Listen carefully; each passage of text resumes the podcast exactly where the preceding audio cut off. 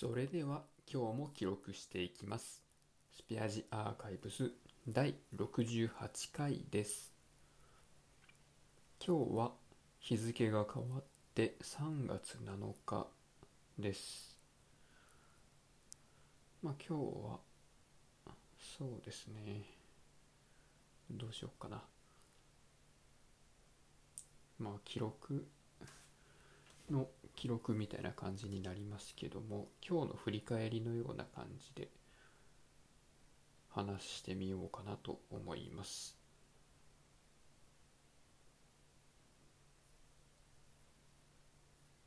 まず見出しだけピックアップしますと朝ごはんの話と朝ごはんの時の会話の話とあと海与さんのメッセージの本を、えー書籍本じゃないなノートを読んだっていう話とあと昼寝した時の夢の話それぐらいですかね。まあ順番にその4つ話していこうかなと。まず1つ目朝ごはんなんですけど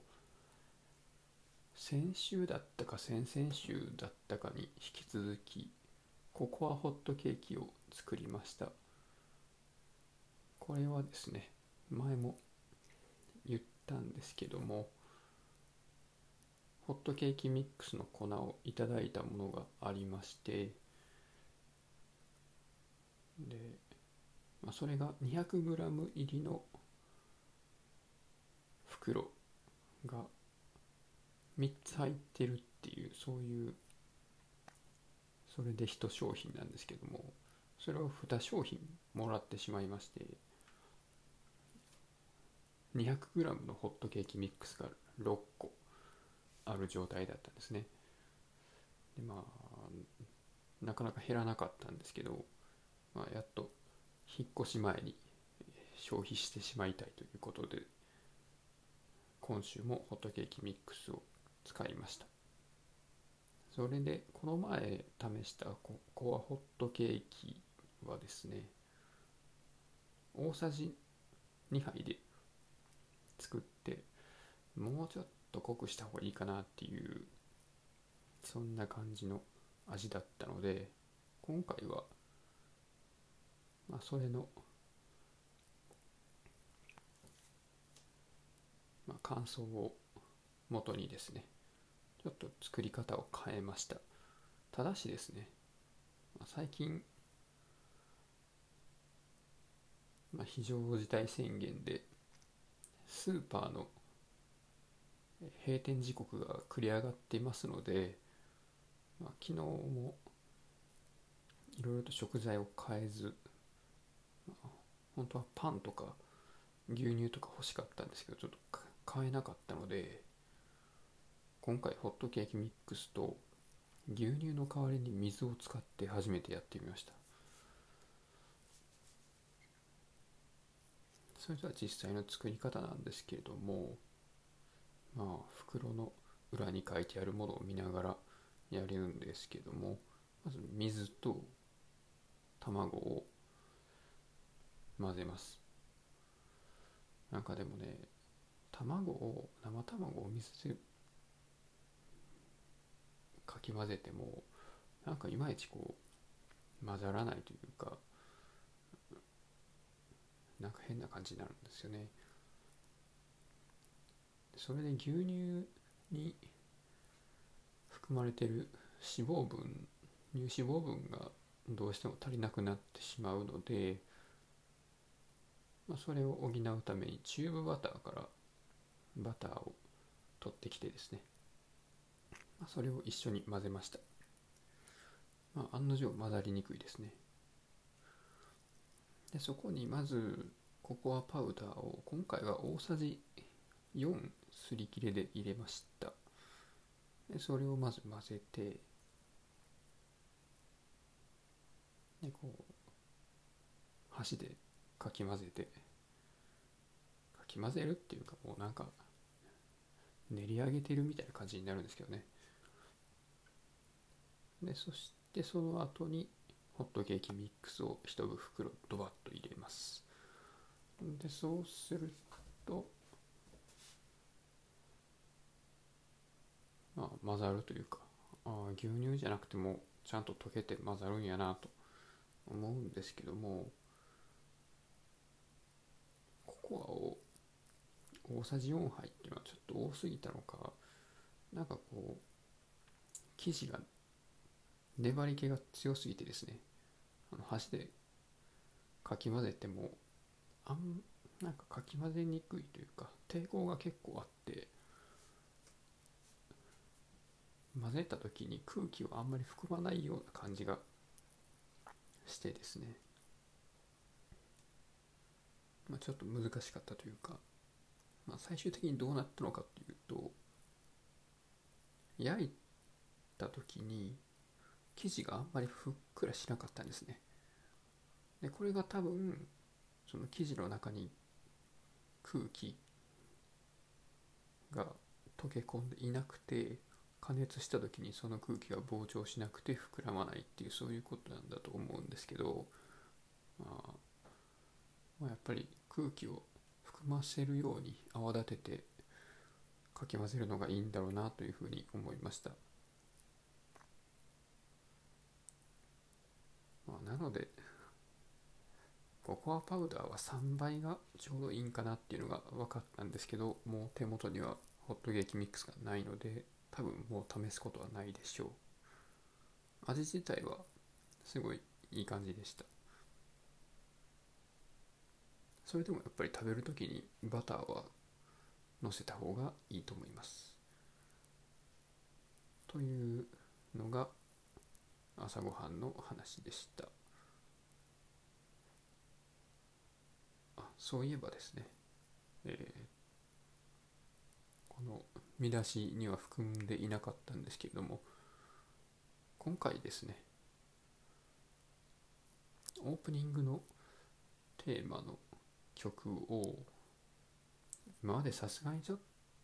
と十何秒も流すのは長いなと思っていたので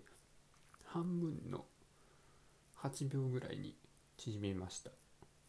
まあそれでも長いなと思うんですけど本当は4秒ぐらいにしたかったんですけど4秒オープニング入れてでその最後の0.5秒とかをフェードアウトにさせつつ自分の声も声の「それでは」で重ねた時になんかそれはそれで急すぎるというかなんか世話しないなと思ったのでまあ8秒ぐらいいいかと。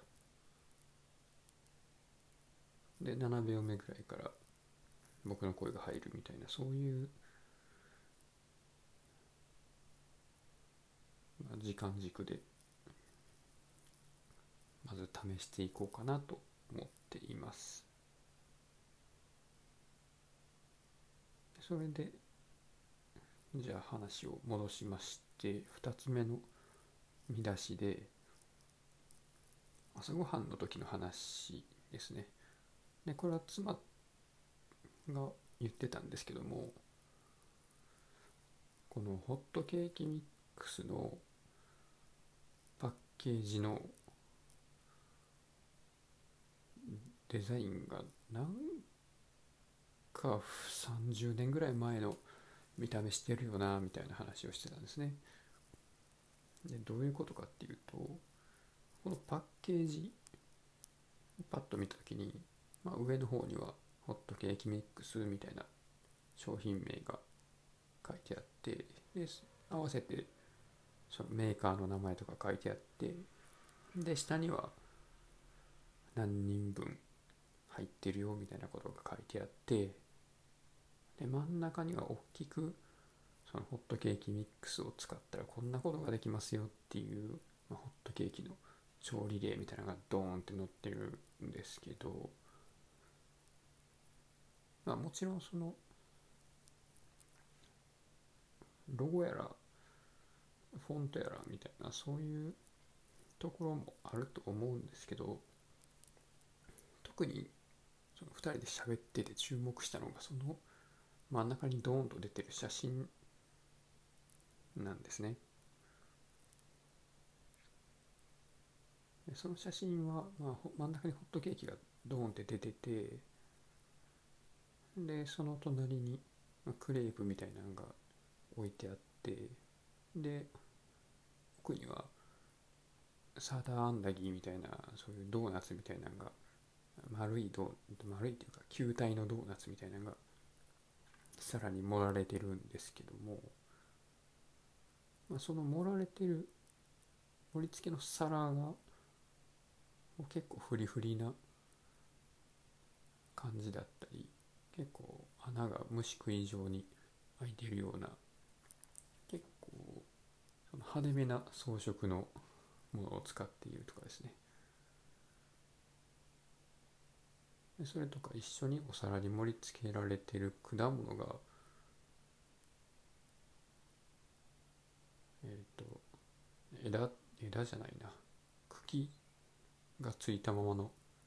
さくらんぼが乗ってるとかいちごを真ん中でパカって割ったやつをこうホットケーキの周りに並べてるとかあそういえばあとショートケーキとかもあったかな。でクレープの中に入ってる果物がキウイとバナナがこう輪切りに輪切りというか輪切りの半分のやつになってるとか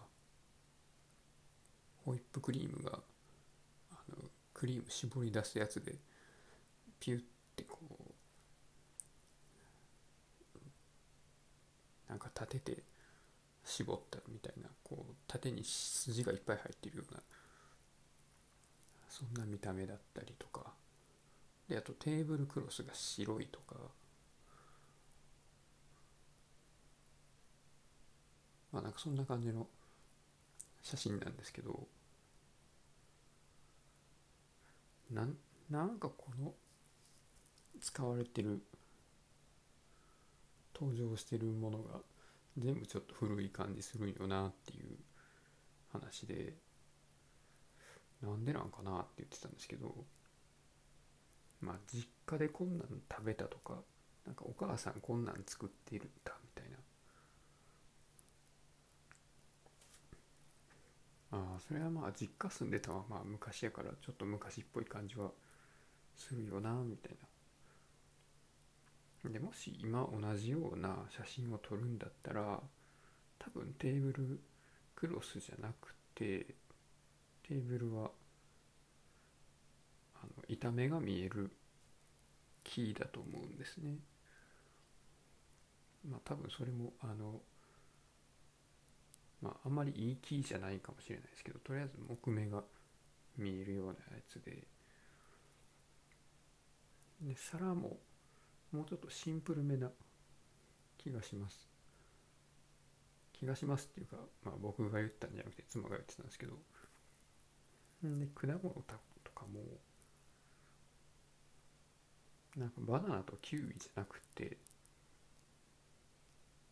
多分ブルーベリーとかラズベリーとかそういうのになるんじゃないかとか。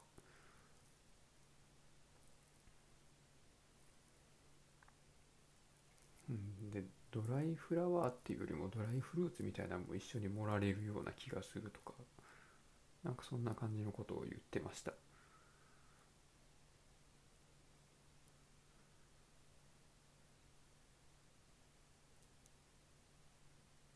うんでまあそれよりもその実家で出てきそうとか、まあ、その辺が時代感につながってるのかなっていうところなんですけど、まあ、その時に僕が言ったんがそれってなんかこう坊主憎けりゃ今朝まで憎いみたいなそういう話なんかなっていうふうに言ったんですね。お母さんのが昔作ってくれたものイコール、まあ、古いものみたいなそういう認識がある認識で、まあ、同じようにお母さんが作ってくれそうなものイコール古いものみたいな古いものっていうか、まあ、昔からあるものみたいなそういうイメージなんかなってちょっと思いました。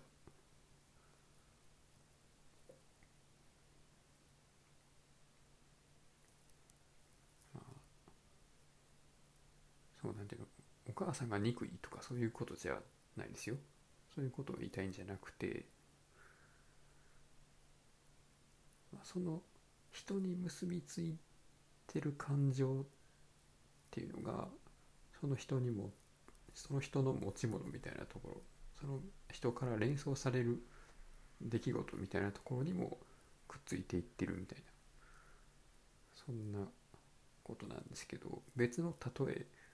としてその会話で出てきたのがラップやられてるあの歌丸さんって、まあ、アトロクのラジオとかもされてるんですけど、まあ、その人のインタビューの記事がなんかどっかの雑誌に載ってたらしいんですね、まあ、ちょうどそれを妻がこの前あの家で読んでたんですけど、まあ、そういえばその歌丸さんも、昔当時いいブランドのものを身につけることがかっこいいっていう風な風潮があったけども、まあ、自分は誰々さんのことがすごいかっこいいなと思ってた時にその人がジャージを着てたからジャージはすごいかっこいいっていうふうに思ったっていうふうに書いてあったっていうふうに妻が言ってたんですね。まあそれもその身につけてた人まあ誰やったかちょっと僕も名前覚えてないですけどその誰々さんがのことをかっこいいなと思っててでその人が身につけてるものまあそれがジャージだったんですけどかっこいい人がつけてるものイコールかっこいいものかっこいいと自分が思ってる人が身につけてるものイコールかっこいいと自分もが思ってるものっていうことでジャージがこいいみたいな、まあ、それも、まあ、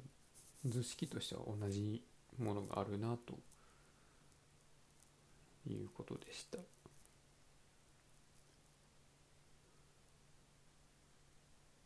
まあ、これは割と他のことにも当てはまりそうな気がします。そしてその逆で自分がいいなと思ってるものを身につけてる人のことももしかしたらいいなと思ったりするのかもしれないです。まあどうでしょうね。まあ全てが当てはまるってわけじゃないと思いますけどね。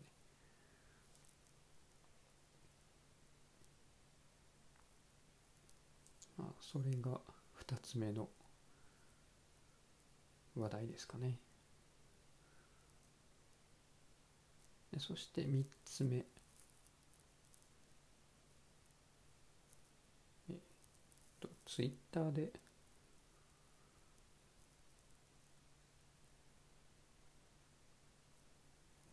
多分1年ぐらい前ぐらいから、多分古典ラジオリスナーつながりであのフォローさせてもらってる海ヨさんっていう方がいらっしゃいまして、で何やったかな。なんか何のつながりでったんやったかな。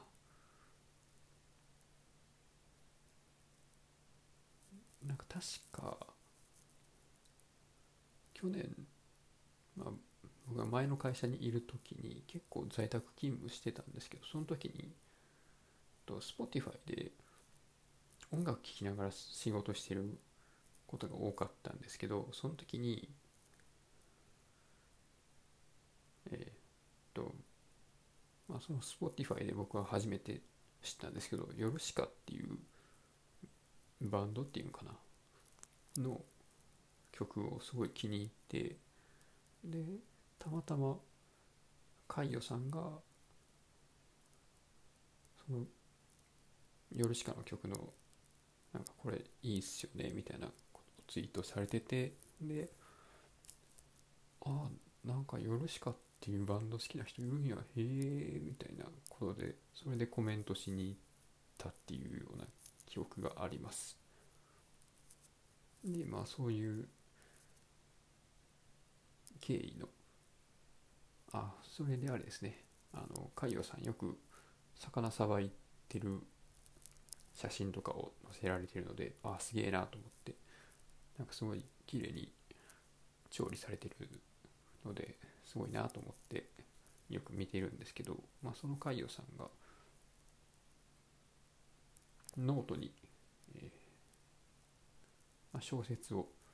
アップされてるので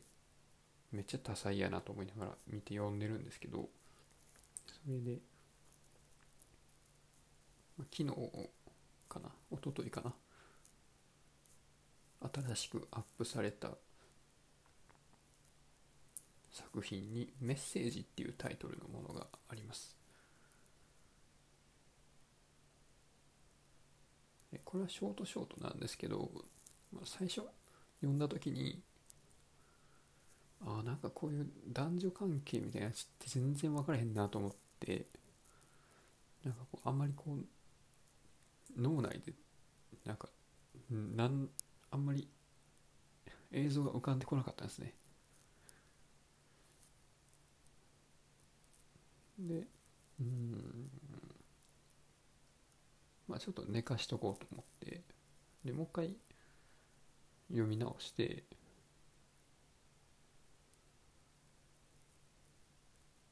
うんやっぱあんま男女のやつ分からへんよなと思って。そういう男女関係みたいな。話はなんか読まないし聞かないし見ないし。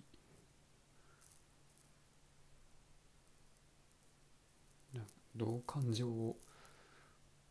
感情移入っていうかその感情を多分自分持ってないかもしれんなみたいなところであれやったんですけどでもなんかよく見たら本当に男女関係みたいなところもあったりとか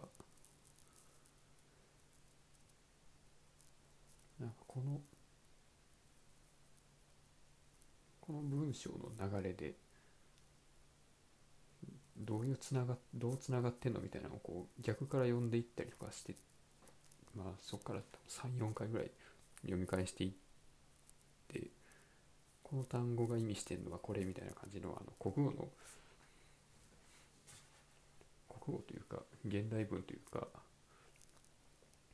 そういうのの授業みたいな読み方をしていった時になんかこれなんかいろんな想像の余地があるから結構いろんな読み方ができるんやなっていうところに気づいてまあそこから割と自分の好きなような前提で読んでみたりとかまあそれこそなんかこの登場人物ってどっか前の作品で出てきたりしてへんのかなとかでちょっと見返してみたりとか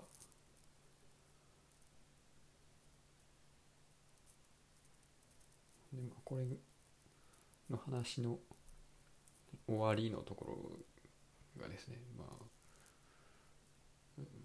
ハッピーエンドなんかバッドエンドなんかどっちか分かんなかったね。どっちのパターンでも想定して読んでみようみたいな感じでバッドエンドやったらなかなかえメッセージってそれのメッセージみたいなような読み方もあいつもと違うっていうのはええみたいな、まあ、まあ勝手にあの読んで楽しんでただけなんですけど、まあ、そんな感じで。あすごい読み手に遊ばせてくれる作品だなと思いました。っていう感じのが、まあ、3つ目の見出しです。で最後が、まあ、その後あの昼寝したんですけどっていうのも朝ごはん食べてから割とずっとなんか食べてて朝ごはん食べてまあ、朝ごはんホットケーキ作ったのも、まあ、昨日パン買えなかったからなんですけど、まあ、それはいいとしてでまあ朝ごはん食べてそこからそのパンは買えなかったけども雨のせいか惣菜コーナーのお惣菜が安く大量に売れ残っていたので買いだめてたんですよ。でそれをあのメンチカツをチンして食べてでアジの大葉を包んでフライしたやつも買ってたんでそれも食べて。でまあお昼喋ってたらお昼ぐらいになってまあちょっと早めにお昼ご飯も食べちゃおうと思って。で前の晩の大量に作ってた豚キムチを食べでまた買っといた唐揚げを食べ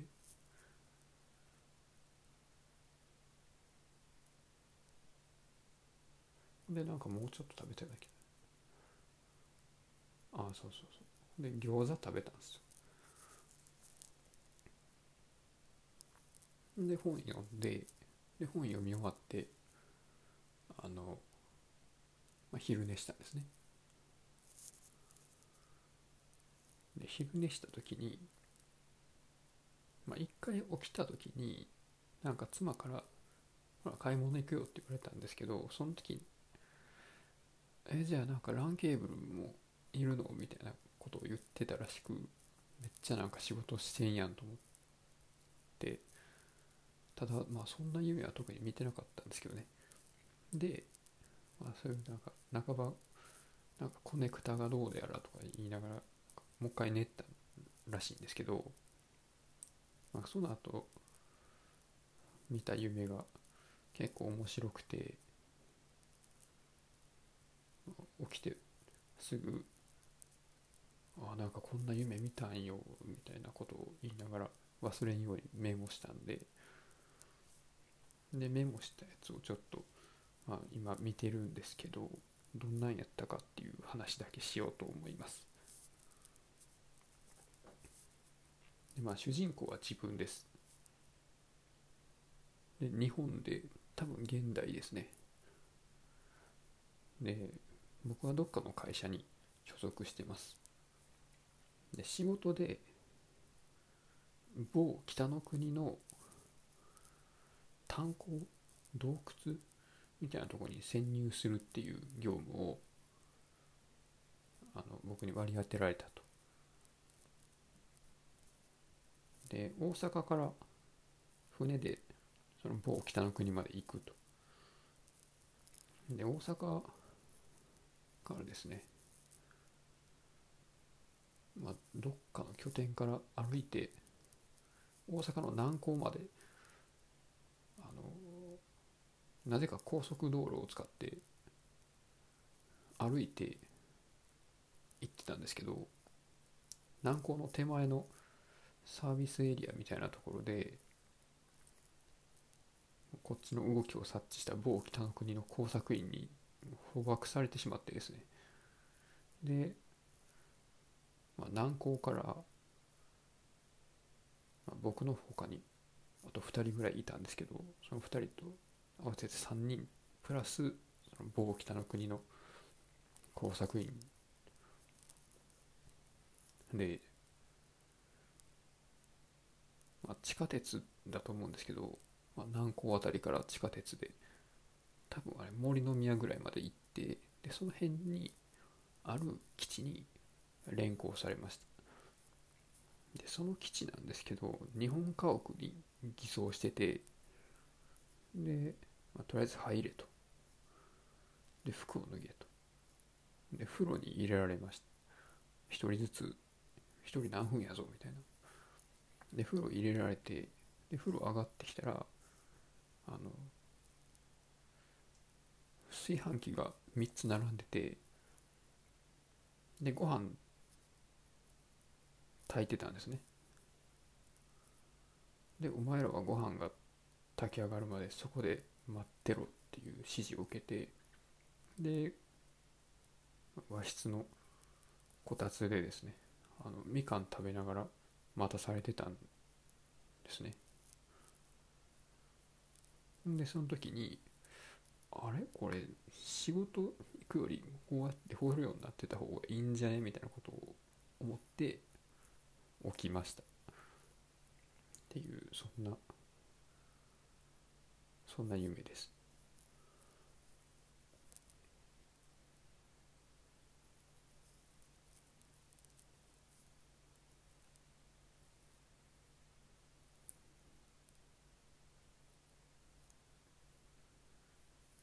南港から森の宮まで地下鉄で行くっていうルートは何パターンかあるので大阪に住んでる人はどうやったらまあどうやったら行くか考えてみてくださいとか言おうかなと思ったけどまあうん。コスメオスクエアで中央線ですかね。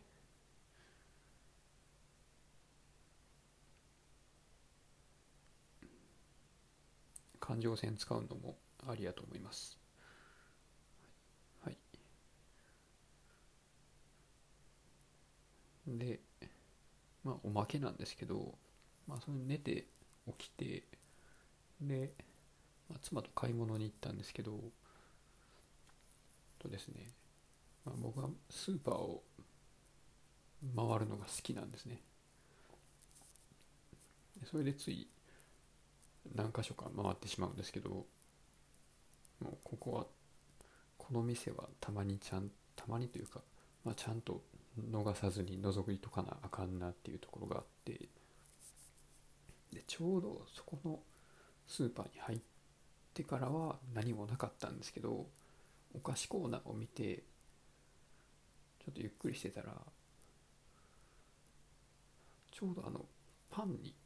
半額シールを貼ってくれて。であれは何やったかな。なんかもともと198円するパンが半額になって100円で買えたっていうね。あれは確か山崎の山崎の特選超芳醇かなそんな感じの名前のやつです。山崎かパスコかどっちかですね。